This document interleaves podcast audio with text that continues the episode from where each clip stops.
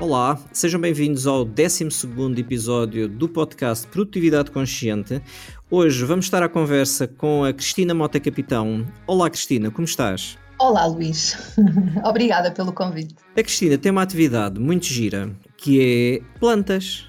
Correto. Como é que tu chegaste à Generosa? Olha, eu sou agrónoma de formação, tirei o curso uh, no Instituto Superior de Agronomia e quando terminei o curso tive uns meses a trabalhar num laboratório de fitopatologia, porque é a minha área de especialização dentro da agronomia é toda a componente de, de, doenças das plantas e fui, depois de estar a trabalhar nesse laboratório, fui convidada a integrar uma estrutura que na altura, isto em 2007, estava a começar dentro do ISA, que era uma estrutura de apoio à inovação e ao empreendedorismo no setor agroalimentar. Seu nome, Inovisa. Na altura eu integrei essa estrutura juntamente com docentes lá da, da, do Instituto ISA e começámos a desenvolver, desenvolvemos vários projetos, tinha uma incubadora de empresas, desenvolvemos projetos de promoção da inovação, da transferência de tecnologia, do conhecimento e estive durante 10 anos de forma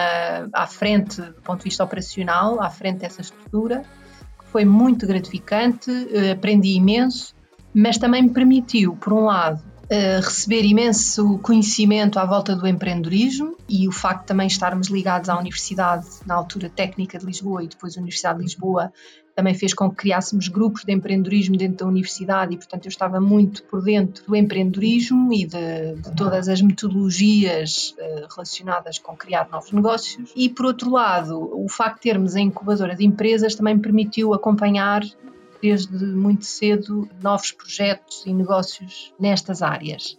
Foi aí que venho a conhecer a Rosário Sommer, que é a minha sócia na Generosa, que na altura estava com o início do projeto, também agrónoma de formação. Pronto, e foi assim, ela estava com o início do projeto, eu entretanto gostei muito, criei uma grande empatia com o Rosário, gostei muito da forma em que nós as duas trabalhávamos e acabei por, digamos assim, sugerir à Rosária dizer, olha, eu gostava muito de integrar uh, o projeto, gostava muito de poder eh, criar mais valor.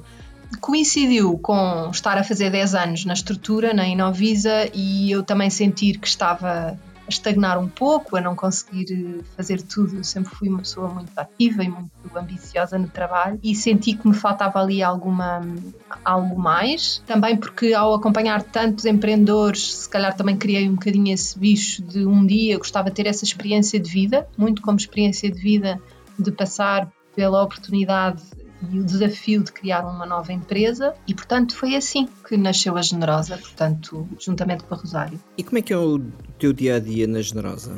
Olha, nós temos, portanto, isto depois acabámos por criar a Generosa em 2018. A Generosa já teve muitas, como novos negócios, nós acabamos por experimentar várias frentes, portanto, já quer do ponto de vista interno, quer depois do ponto de vista de, da, da situação macro, só acaba por ser eh, levada a seguir caminhos diferentes, mas atualmente nós estamos com o caminho muito mais definido, obviamente, já passaram dois anos, quase três, e o caminho vai se definindo, e isso faz com que nós também vamos definindo um pouco mais o nosso papel dentro do dia a dia da, da Generosa, porque inicialmente, e hoje em dia é um bocadinho assim, mas inicialmente, eh, quando se cria um negócio, a pessoa faz de tudo, desde vendas, a marketing, a finança, a contabilidade, a administrativo, a logística, tudo. Portanto, a pessoa faz tudo um bocadinho. E hoje como é que é, como é, que é um dia a dia teu? Quando começas o dia, como é que tens alguma rotina para começar o dia? Sim, hoje em dia já estamos um bocadinho mais uh, focadas em termos de áreas dentro da, da Generosa. Eu estou muito mais focada no pré-venda, digamos assim, toda a componente de marketing. Nós estamos, neste momento, estamos muito focadas no consumidor final, portanto, toda a estratégia no Instagram, nas redes sociais, portanto, toda essa componente de promoção sou eu que estou a fazê-la. E depois no pós-venda, em que nós temos, ainda não falámos nisso, mas nós temos, eh, nós vendemos plantas, mas depois temos um acompanhamento pós-venda no ajudar a cuidar das plantas e esse acompanhamento sou eu que o faço. Uh, e, portanto, a, Rosário está no meio, em que faz toda a relação com fornecedores, toda a, preparação das encomendas, toda a componente logística, a otimização de todo esse processo e eu acabo por estar nas pontas, digamos assim. Que tipo de aplicações, ferramentas uh, tu precisas e utilizas para trabalhar? Olha, neste momento uh, nós temos uma abordagem muito ágil. Foi assim que, fomos ensinadas, digamos assim, a fazer uh, o negócio. O negócio tem que ser ágil e, portanto, também tentamos utilizar ferramentas que sejam ágeis e que, hoje em dia, felizmente, criar um negócio. Tem algumas uh, mais-valias porque existem muitas ferramentas disponíveis, forma às vezes até gratuita, que nos facilitam, organizam e otimizam o nosso trabalho. E portanto, do ponto de vista mais, uh, mais geral, de e-mails, de relação mais administrativa, digamos assim. Nós usamos a cloud, obviamente, usamos todos os serviços que nos permitem estar de forma integrada em equipa. Uh, eu não sei se queres que diga nomes de, dos, dos... Podes, podes, podes partilhar. Sim, pronto. Portanto, uso o G Suite uh, como plataforma de, de gestão do nosso do nosso trabalho, portanto está, está, tudo em cloud, temos acesso a todos os nossos conteúdos e ficheiros, calendário, tudo de forma integrada e em cloud, o que nos permite estar a trabalhar em qualquer lado e de forma em equipa. E depois nas minhas funções, uh, do ponto de vista de marketing, trabalho completamente o Instagram e à volta do Instagram tenho várias ferramentas que utilizo para otimizar esse trabalho, quer uma ferramenta que é Later, que é, que é que me faz com que eu consiga gerir melhor toda a calendarização dos posts, das histórias, organizar temporalmente e também esteticamente e de conteúdo essa componente. Depois há aqui uma componente também de imagem em que tem que otimizar as fotografias. Portanto, nós temos um mini estúdio onde tiramos as fotografias, onde depois usa algumas aplicações para melhorar a imagem. Uso um banco de imagens também para algumas fotografias de stock. E, portanto, estas são as ferramentas que eu uso uh, na componente marketing. Obviamente, depois também tenho que fazer toda a promoção dessa, desse, desse, desse conteúdo. No lado do, do apoio ao cliente, portanto, do Clube Generosa, que é assim que nós lhe chamamos o apoio pós-venda, o ajudar a cuidar, nós utilizamos o. Neste momento ainda estamos a utilizar o WhatsApp, que é uma ferramenta muito próxima dos nossos clientes e muito ágil, onde enviamos dicas, esclarecemos dúvidas e também criamos uh, conteúdo para divulgar através desta plataforma. Portanto, isto para dizer que estamos a utilizar ferramentas muito comuns mas que são, facilitam a nossa, o nosso dia a dia. E como é que é a tua mesa de trabalho? Eu sei que agora provavelmente estamos todos a fazer teletrabalho e estamos a trabalhar a partir de casa, mas quando estás no escritório, como é que é a tua mesa de trabalho? Ou qual é assim o objeto que eh, mais estranho que possa estar em cima da tua mesa? Olha, neste momento nós, só para responder à questão do, do home office, nós sempre trabalhamos um bocadinho casa e, e no nosso espaço, portanto nós temos um espaço onde é, é, é, quase como se fosse um interposto, não é, das plantas, mas como nós temos esta componente física em que temos que enviar plantas, nós estamos a dividir, está sempre cá alguém no espaço e, e, hoje estou cá eu, mas nós acabamos por dividir a semana. Portanto, a Rosário e algumas pessoas que nos ajudam a preparar as encomendas estão cá no início da semana e quinta e sexta-feira eu cá por estar. Portanto, neste momento eu estou, não estou em home office, estou no nosso, no nosso espaço da Generosa. Então como é que é? Como é que está a tua mesa? Tem, exatamente. O que é que tem a minha mesa? Tem plantas, obviamente. Nós temos plantas espalhadas por todo o lado. Diz lá, quantas plantas é que existem em cima da tua mesa? Olha, neste momento tenho quatro. Uma mais pequenina e outras duas maiorzinhas e uma média. Se queres que te diga, as nossas plantas na Generosa, nós temos as plantas Portanto, nós vivemos num espaço, não é? habitamos o espaço da Generosa cheio de plantas, portanto, isso é algo que não nos falta. Principalmente são plantas que entram e saem porque vão para os clientes. Depois temos plantas que nos acompanham, mas confesso que muitas destas plantas são experiências.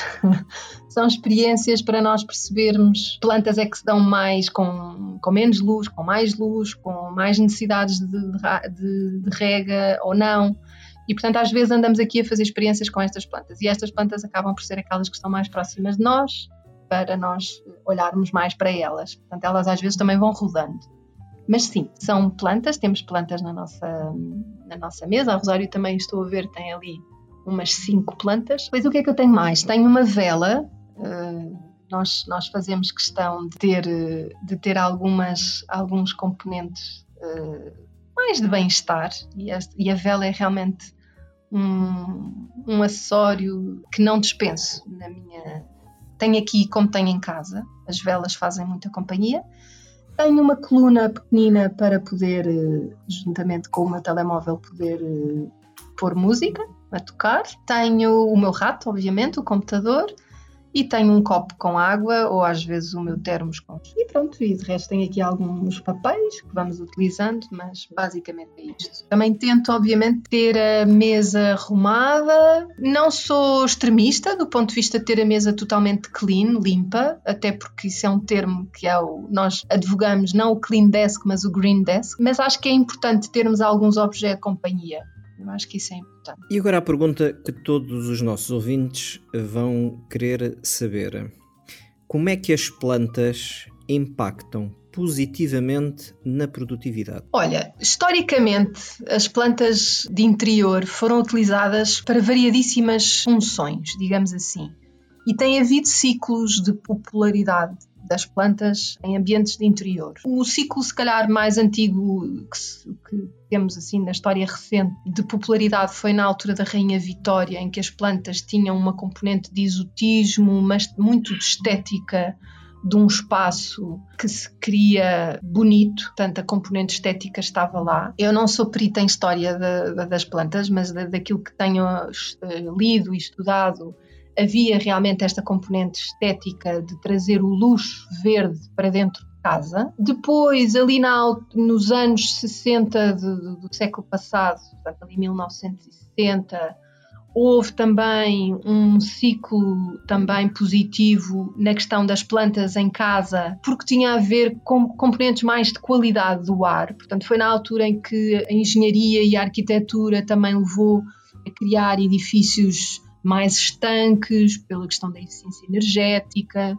e isso fez com que a qualidade do ar começou a ser um tema preocupante, eh, também questão dos ar condicionados, etc. E, portanto, começou-se a estudar as plantas ao nível, e a NASA depois acabou por fazer um estudo nesse sentido, muito ao nível da qualidade do ar e que as plantas poderiam eh, realmente melhorar a qualidade do ar a, a diversos níveis. Obviamente que elas produzem oxigênio, porque têm, uh, em estudos de laboratório, já, já existem algumas evidências na questão da absorção de alguns componentes voláteis e que podem ser nocivos para a saúde. A questão também de regular temperaturas, umidades. Obviamente que todos estes estudos uh, nós tendemos a não ser muito fundamentalistas, até porque estes estudos são feitos em laboratório e é preciso ter aqui alguma ponderação quando estamos a falar em ambiente de casa. De qualquer forma, existem evidências científicas a este nível. Nos últimos anos, as plantas ganharam novamente interesse por várias razões, continuando também com a questão da qualidade do ar, mas também por uma forma de estar diferente no dia a dia. As pessoas cada vez o greening das cidades, cada vez as pessoas procurarem uma vida mais saudável, procurarem também algum equilíbrio entre o digital e uma vida acelerada e o abrandar. E isso fez com que, não só nas plantas, mas também no estilo de vida, na alimentação, as plantas também tomaram uma, um papel fundamental na alimentação, no exercício físico, mas a componente psicológica tem vindo cada vez a tomar mais foco, digamos assim, principalmente nos estudos científicos, e portanto também se vê um novo ciclo de importância das plantas ao nível da componente mais psicológica, psíquica, psicológica e de bem-estar das pessoas. E, portanto, leva-nos a esse ponto, não é? Como é que as plantas podem realmente melhorar o nosso dia a dia, nomeadamente no trabalho. E isso tem a ver com a, a, tal teoria da biofilia, em que o que essa teoria advoga é que nós, ao longo da nossa evolução enquanto espécie humana, evoluímos com a natureza, na natureza, e que na história da humanidade são poucos os anos, não é? Os últimos séculos fomos afastados dessa natureza. E isso fez com que nós, no nosso DNA, continuemos a ter essa necessidade de relação com a natureza, mas que no nosso dia a dia deixámos de ter. E isso fez com que nós começássemos a ter mais problemas, digamos assim, ao nível do stress, ao nível da concentração, ao nível da criatividade, porque o que essa teoria diz é que nós, quando estamos em ambiente natural, o nosso organismo instintivamente absorve esse ambiente como não sendo uma ameaça, portanto, como sendo algo que é natural e, portanto, o, corpo está descansado. Quando nós estamos em ambientes mais artificiais, instintivamente nós criamos aqui, até quimicamente, criamos aqui alertas. E, então é como se estivéssemos sempre a caçar, digamos assim, e como se estivéssemos sempre em alerta, uh, mesmo não tendo essa consciência. Portanto, isto é o que a teoria diz. É, a biofilia diz que nós precisamos de, de estar envolvidos em ambiente natural para que o nosso corpo absorva esse ambiente que nos envolve, não de forma como se fosse uma agressão, mas como se fosse algo que é intrínseco e que faz parte de nós. Não estando nesse ambiente, e estando num ambiente de cidade, de poluição, de ruído, de cimento, faz com que os níveis de stress aumentam porque o nosso corpo absorve esse ambiente como se fosse uma agressão. E, portanto, nós incluirmos ambientes, portanto, incluirmos uh, pontos de ligação à natureza no nosso dia a dia é fundamental para voltarmos a ter o nosso, o nosso corpo mais equilibrado. Essa é a, a, fundamentação. Eu estou a dar a fundamentação para, que, para, para o que se diz hoje em dia sobre as plantas no nosso o benefício que têm para o nosso dia a dia. E é que é importante não nos esquecermos que ao longo de toda a história da humanidade, nós seres humanos sempre estivemos em muito contacto com a natureza e por isso esta ideia das grandes cidades é uma coisa muito recente na nossa evolução como seres humanos. E se hoje a maioria da população eh, mundial, ou pelo menos a nossa a população portuguesa, vive nas grandes cidades, mais afastado desse contacto mais próximo da natureza, nem sempre foi assim. E muito provavelmente é daí que vem este nosso estranhar de quando estamos apenas numa cidade de betão e de repente vemos um bocadinho de verde e isso acalma-nos. É verdade, é exatamente isso. Ou seja, a ideia de vivermos num ambiente artificial, que são as cidades, faz com que tenhamos um nível de stress. E esse stress é um nível químico do nosso corpo a reagir ao ambiente que nos envolve, não é? E, portanto, sim, é verdade que este efeito de afastamento da natureza cria esse stress. Aliás, nós falamos, no nosso curso de produtividade, falamos muito daquela prática japonesa que traduzido de, significa banho de floresta, em que é muito comum aos japoneses. Nós sabemos, pelos estudos científicos que existem, que pessoas uh, deprimidas, pessoas em depressão, pessoas com desafios na área da saúde mental, se diariamente fizerem passeios na natureza, e quando estou a dizer na natureza, sobretudo em árvores, uh, em florestas, bosques, em que, cujas árvores, a copa das árvores, fica por cima das pessoas, que as pessoas sejam no fundo inundadas dessas copas das árvores. A prática diz, e os estudos dizem, que o nível de saúde mental melhora, o nível de pressão Correto. diminui, o nível de stress diminui, e por isso o contacto com as plantas e com as árvores é fundamental é fundamental.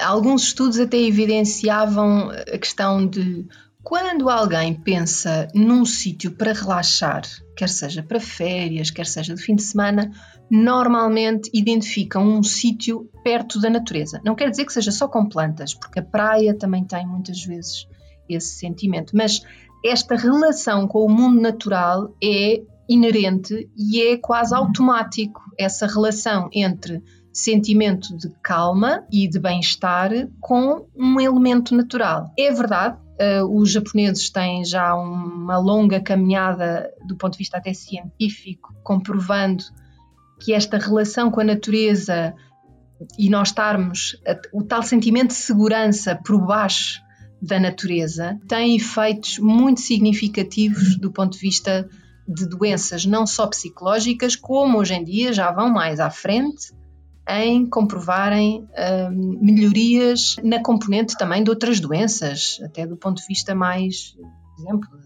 cancro, etc. Não é por, não, não é isto depois historicamente tudo, tudo faz sentido. Os sanatórios foram dos lugares, os conventos, por exemplo, foram dos lugares historicamente onde havia mais relação com as plantas, os jardins, as estufas, portanto, toda esta relação com a componente de ligação à natureza é fundamental para a cura. Hoje em dia nós temos um exemplo moderno disso. A Fundação Champalimau criou um jardim interior para quando os doentes estão a receber os tratamentos de quimioterapia, estão a olhar para a natureza. E isto existe em várias linhas à volta disto. A própria Universidade de Wageningen, na Holanda, é das principais universidades de agricultura do mundo, tem uma linha de investigação com uma outra universidade de arquitetura nesta componente, que é o desenvolvimento de arquitetura, e voltamos às cidades, a arquitetura que engloba logo desde a gênese a relação com a natureza e com elementos naturais, que pode não ser só a questão de plantas vivas, pode ser a utilização de formas que fazem lembrar o mundo natural, os materiais mais naturais, como a madeira, etc. Portanto, estas relações entre os espaços que vivemos e que habitamos e o mundo natural é visto cada vez mais como uma forma de melhorar o nosso bem-estar no nosso dia a dia. E por isso, aquilo que aconteceu, sobretudo na década de 80, 90, aquelas grandes cidades que uh, foram construídas, sobretudo cidades de betão, em que era prédios, prédios, prédios, em que se investia muito na, na qualidade dos acabamentos interiores das próprias casas, mas quase nada uh, na envolvente uh, verde e natural à volta provavelmente não iremos ver isso tão cedo.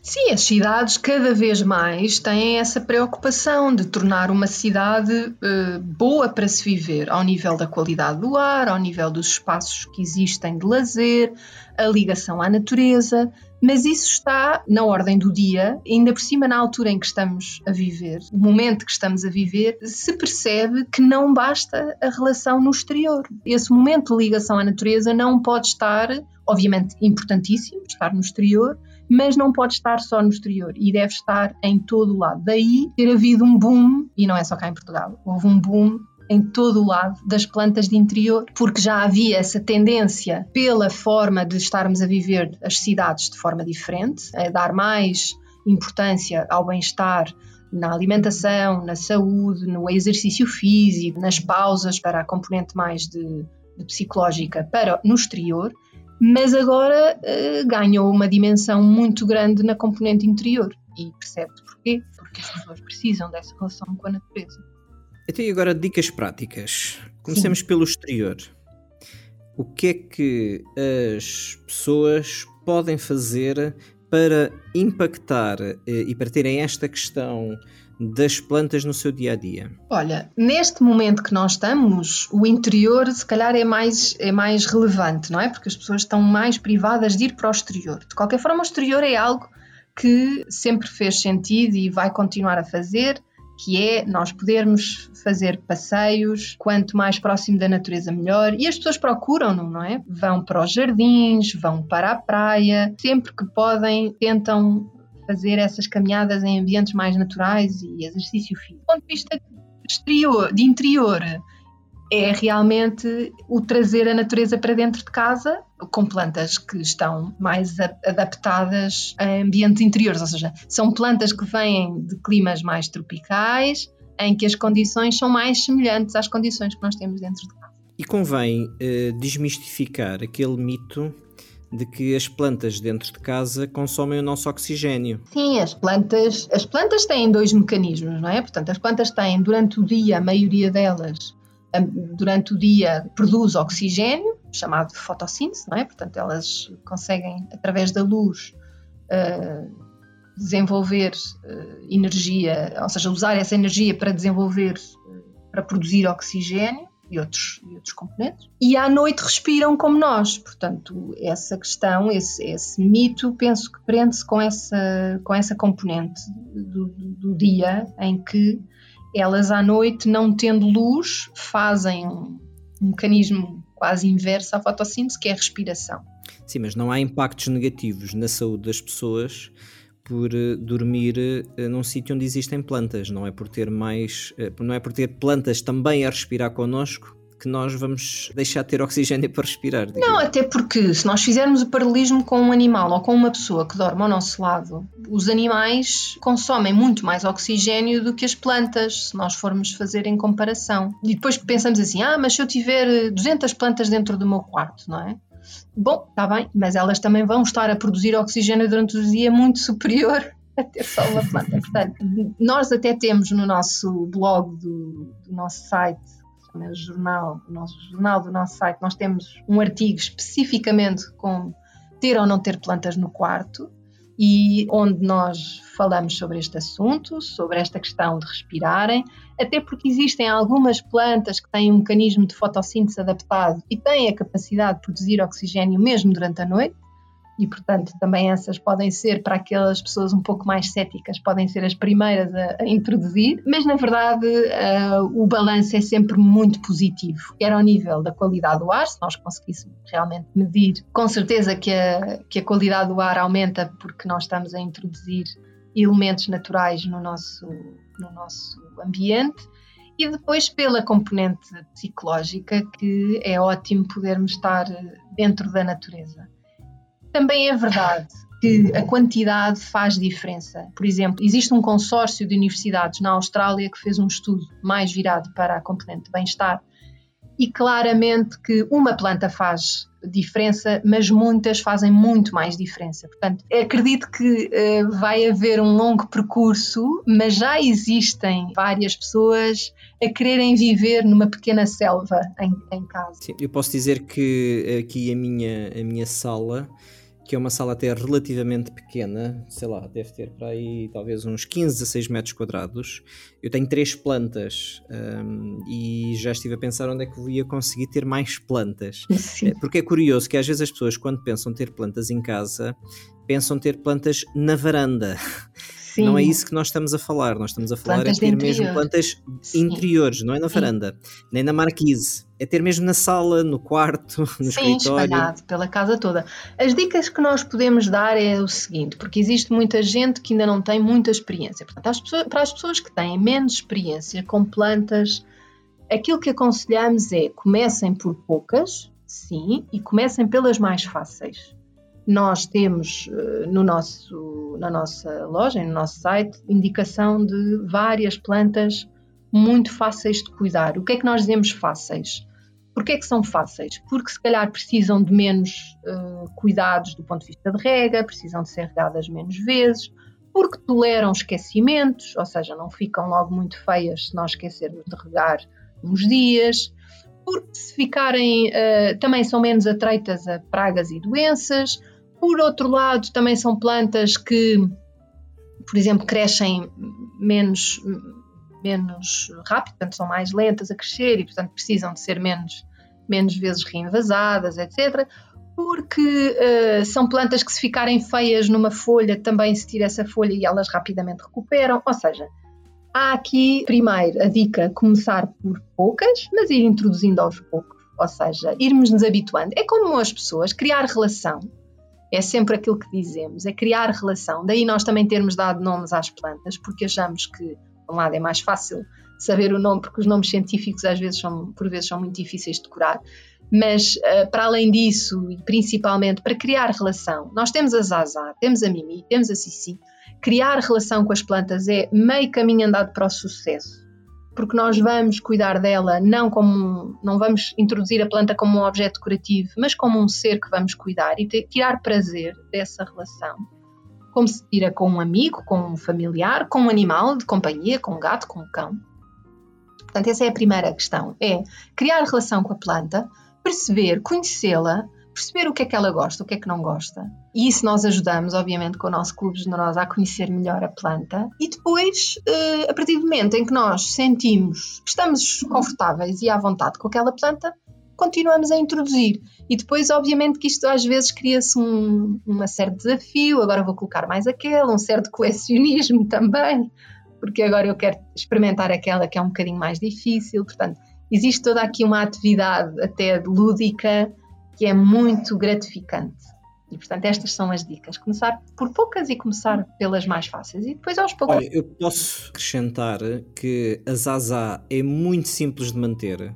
É verdade. É muito simples de manter. Eu, por acaso, quando olho com ela, para ela, fico sempre ali com dúvidas. Pá, se calhar ela estava a precisar de um vaso um bocadinho maior. Sim. Já me disseram que elas gostam assim de ficar muito apertadinhas, por isso, por enquanto, vai ficando ali naquele vaso. Sim. O Edu também é muito simples de manter. Dá um bocadinho mais de trabalho a limpar as, as folhas, mas mesmo assim aguenta-se muito bem. Sim. O Sebas, eu não tive sorte com o meu Sebas, acho que ele não gostou porque assim rapidamente, ali num, num curto espaço de tempo, quatro ou cinco folhas apodreceram logo lá embaixo na raiz. E eu até tinha tive o cuidado de não regar muito, pois. mas uh, tenho só ali uh, três, quatro folhas uh, mais resistentes. E depois assim nos espaços maiores, eu não sei se é a arara, como é que vocês lhe chamam? Ariana? Ariana, exatamente. Essa porta-se muito bem, mas de uma forma muito de uma forma muito discreta. Às vezes começa a mostrar uh, as suas pontas eh, castanhas Sim. e lá vou ter eu que levar ao, ao cabeleireiro para, para, para, acertar as pontas. Sim, esse é um. Esse é um claro, há, há plantas mais resistentes que outras e há plantas que se adaptam mais facilmente do que outras. O que é certo é que a maioria das plantas de interior, elas são de interior, elas não nascem dentro das casas. Elas são de interior porque vêm de, de zonas tropicais e subtropicais, onde as condições são semelhantes àquelas que temos em casa, nomeadamente de luz.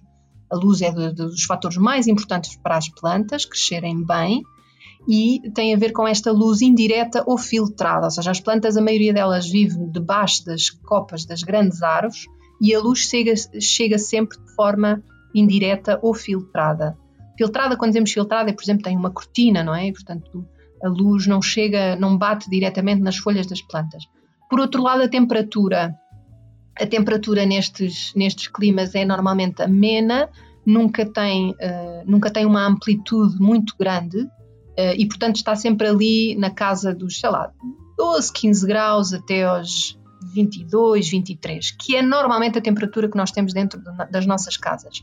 E depois o terceiro ponto tem a ver com a umidade relativa no ar. E esse é o ponto que nós conseguimos mimetizar menos.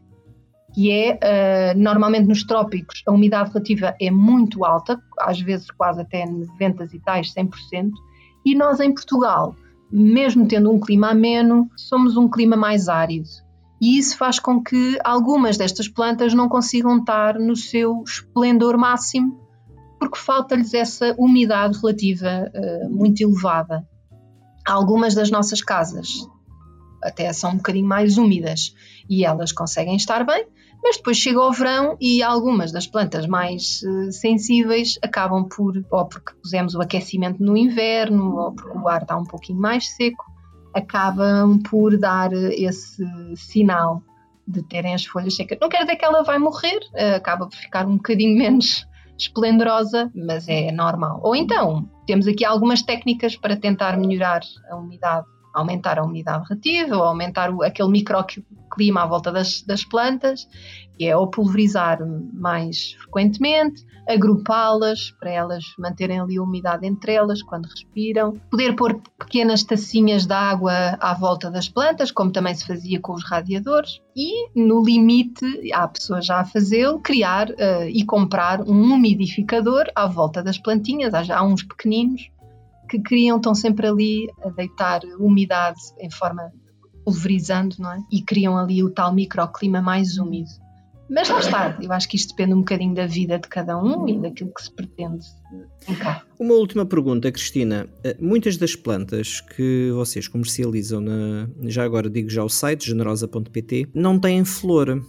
Eu sei que algumas pessoas, eh, se calhar até um pouco mais velhas, gostam desse efeito decorativo das flores e se calhar não dão tanta importância à questão da planta que não tem flores e é só verde.